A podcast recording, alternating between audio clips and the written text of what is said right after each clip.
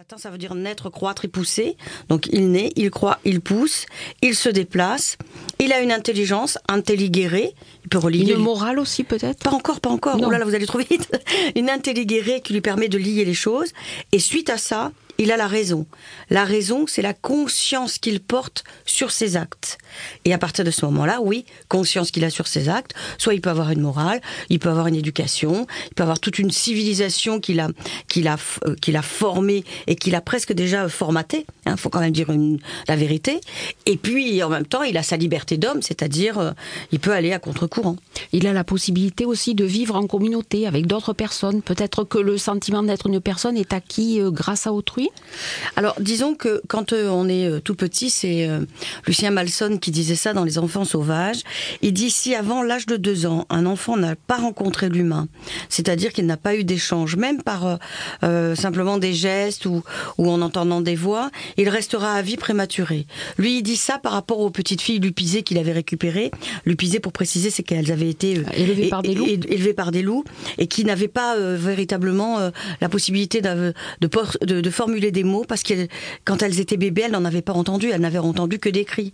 Alors elles arrivaient à imiter parfaitement les loups, mais par contre l'humain non.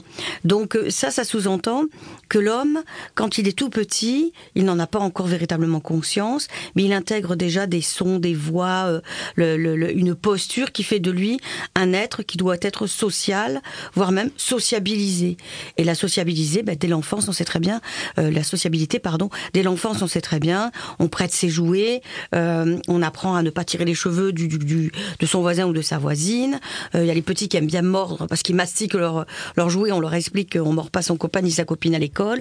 Bref, il y a tout un ensemble de savoir-être que l'on apprend, de savoir, euh, comment dire, vivre, mais en même temps, ça sous-entend que l'homme rencontre l'autre. Et que Donc apprendre à vivre en société. apprend à vivre en société.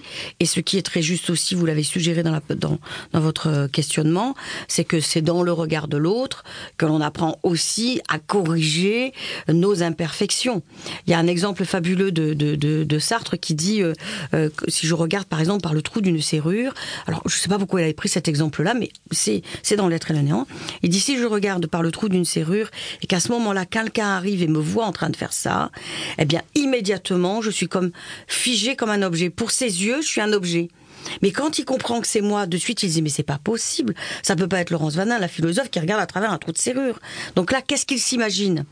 Il peut s'imaginer. Alors là, c'est le cinéma que je me fais moi dans ma tête parce que je suis surprise dans une posture qui me qui me met pas en valeur. Donc il peut s'imaginer soit que je suis une voyeuse en train de regarder euh, s'il y a pas quelqu'un qui se déshabille derrière la porte, soit je suis trop timide pour oser taper et demander s'il y a quelqu'un pour entrer, soit je suis tout simplement en train d'espionner les gens pour écouter ce qui se dit, ce qui se fait, soit tout simplement je suis complètement euh, comment dire occultée dans mes pensées, euh, j'ai même pas tapé, j'ai regardé par le trou de la serrure comme une sorte d'acte réflexe et puis bon voilà, c'est machinal. Dans tous les cas, je me dis que pense l'autre? Et le fait que l'autre me regarde comme ça, Sartre nous dit quelque chose de fascinant, j'ai honte de la manière dont autrui me voit. Et ça, je crois que dans la relation à autrui, c'est important. C'est un miroir. C'est un miroir et surtout, ça me permet de me dire que si je peux avoir honte de mes comportements, parce que l'autre me regarde et peut avoir un regard réprobateur sur moi, eh bien, ça veut dire que l'autre va m'aider à me corriger. Pas parce que j'ai envie de lui faire plaisir, mais parce que moi, je ne veux plus me retrouver dans la posture d'être celle qui, mal à l'aise, est saisie dans un rôle qui lui plaît pas. Il y a quand même eu une évolution de, de la notion de personne dans les sociétés, parce que par exemple dans les sociétés primitives, euh, la notion de personne existait à peine.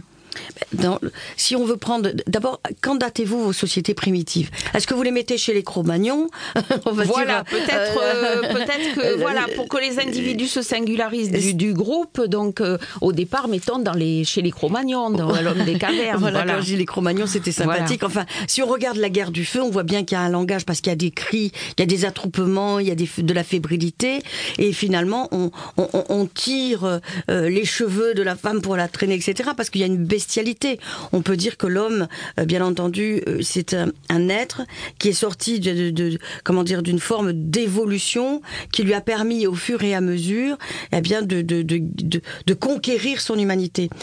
Alors, je, le précise ça parce que faudrait pas qu'on pense qu'on est en train de poser une doctrine euh, dont aujourd'hui d'ailleurs on critique assez le sens, soit une doctrine du, du genre, soit une doctrine l'homme descend du singe, pas du singe. C'est pas notre problématique là.